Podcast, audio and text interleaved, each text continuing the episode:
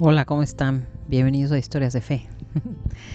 Em, este mes de mayo quiero empezar con la historia entre Lucía y la Virgen de Fátima con respecto a la devoción al Inmaculado Corazón de María, a la reparación y em, pues todo lo que pasó, cómo se difundió esta devoción de los primeros cinco sábados del mes. Em, está muy interesante, ¿no? Este libro es de Monseñor Joao Sconamiclio Cladías, que no estoy muy segura, pero creo que es el fundador de los Caballeros de la Virgen. Em, y se llama Por fin mi Inmaculado Corazón triunfará. ¿Sí? No estoy segura si es él, pero creo haber oído, ya, porque a veces veo a los caballeros de la Virgen, que lo nombra, ¿no? Monseñor Sinclair o, Monseñor Cladías, ya he oído su nombre. Entonces, creo que es, es de él el libro.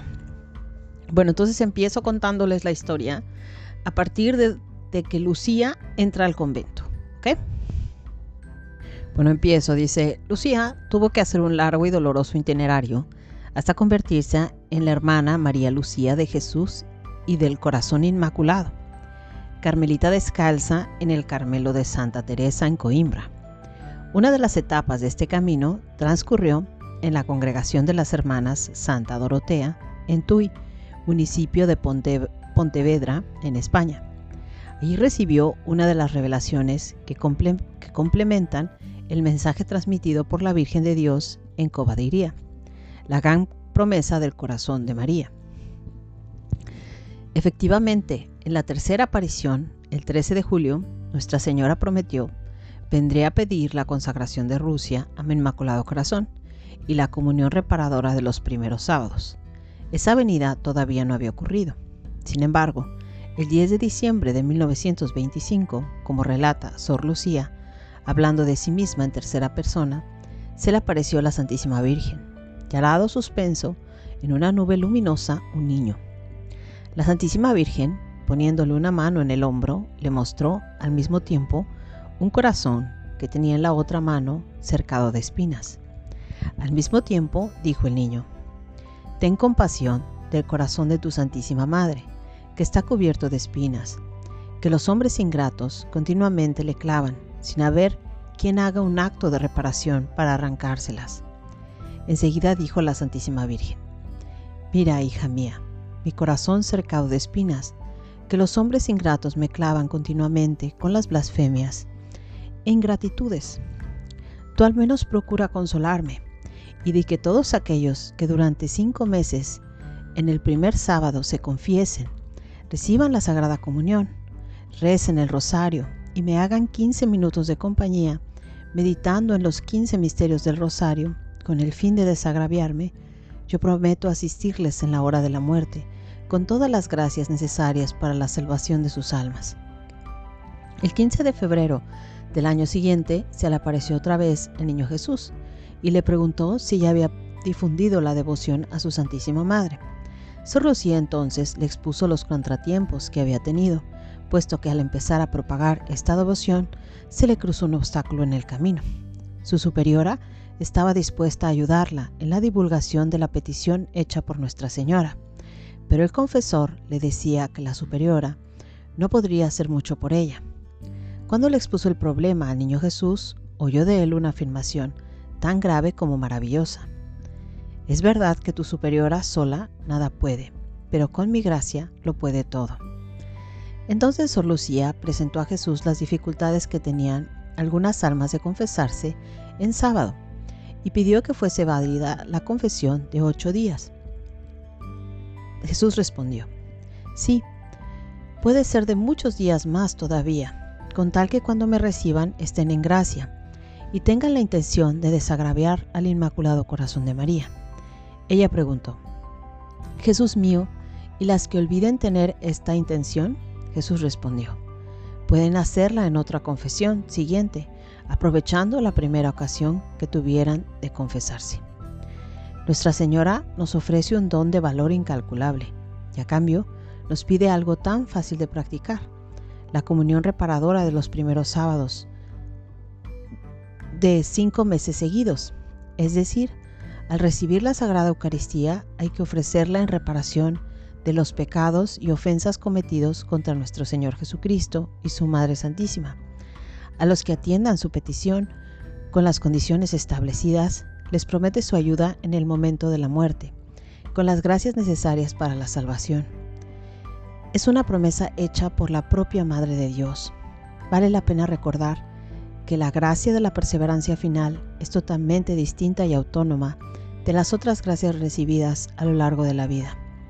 Es la razón por la que suplicamos en el Ave María, ruega por nosotros pecadores, ahora y en la hora de nuestra muerte. Es decir, el hecho de que siempre hayamos sido fieles no nos garantiza la bienaventuranza al llegar el momento de exhalar el último suspiro. ¿Cuándo se decidirá nuestro, nuestro destino eterno?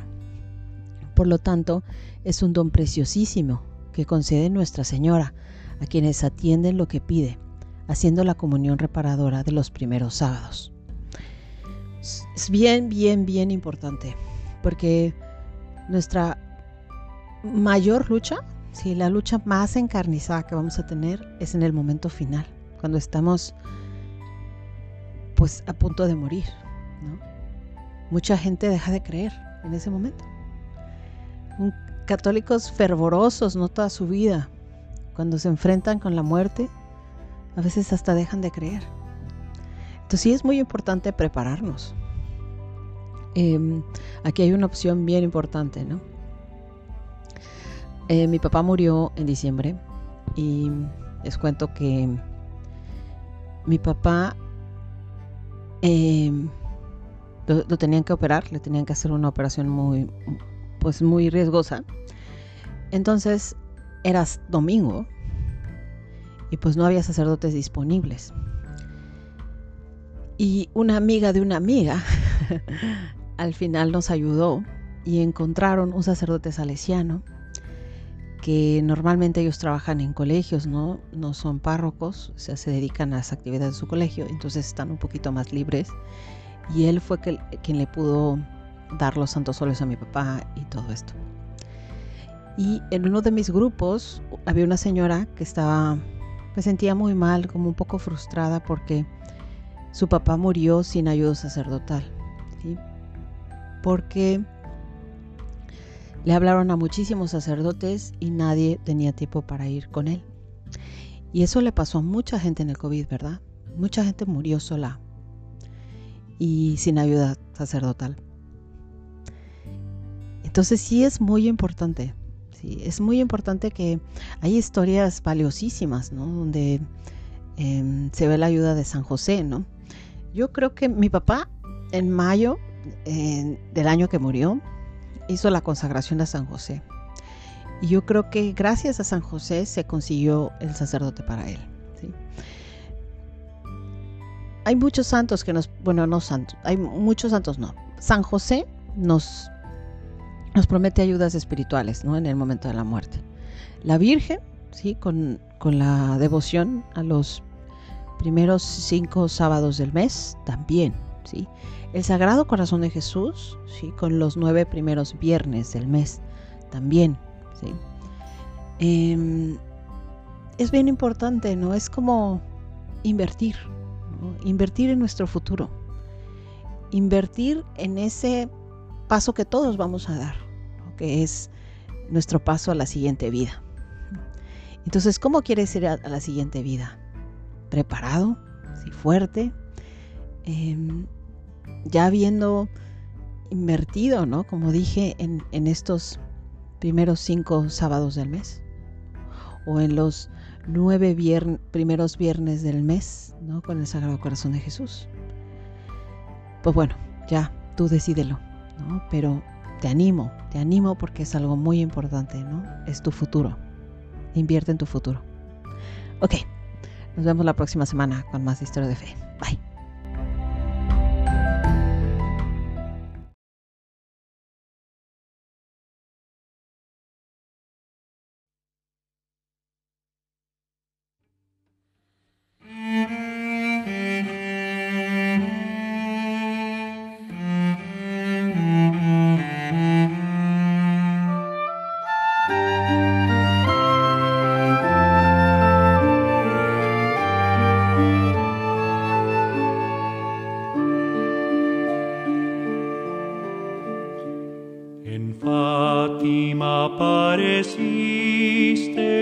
Oh Virgen Madre de Dios, a tres humildes pastores,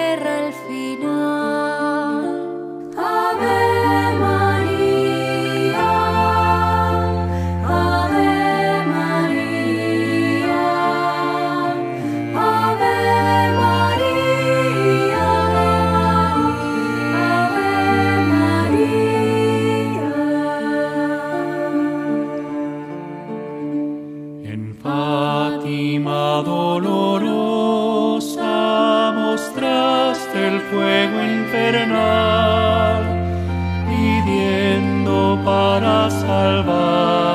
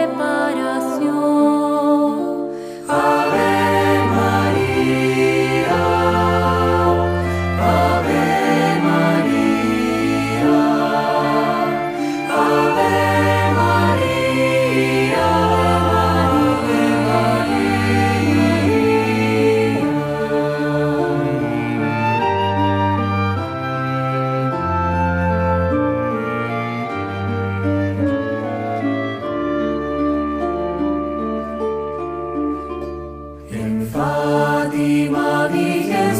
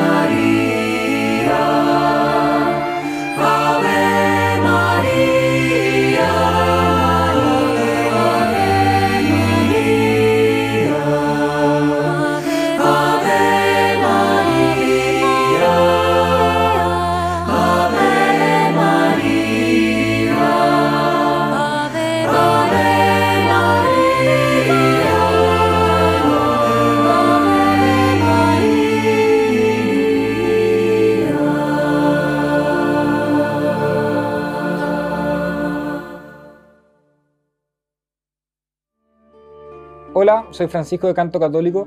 Te quiero contar que esta canción que acabas de escuchar y que todos nuestros cantos están disponibles en Spotify. Aquí podrás escuchar toda nuestra música desde donde tú quieras.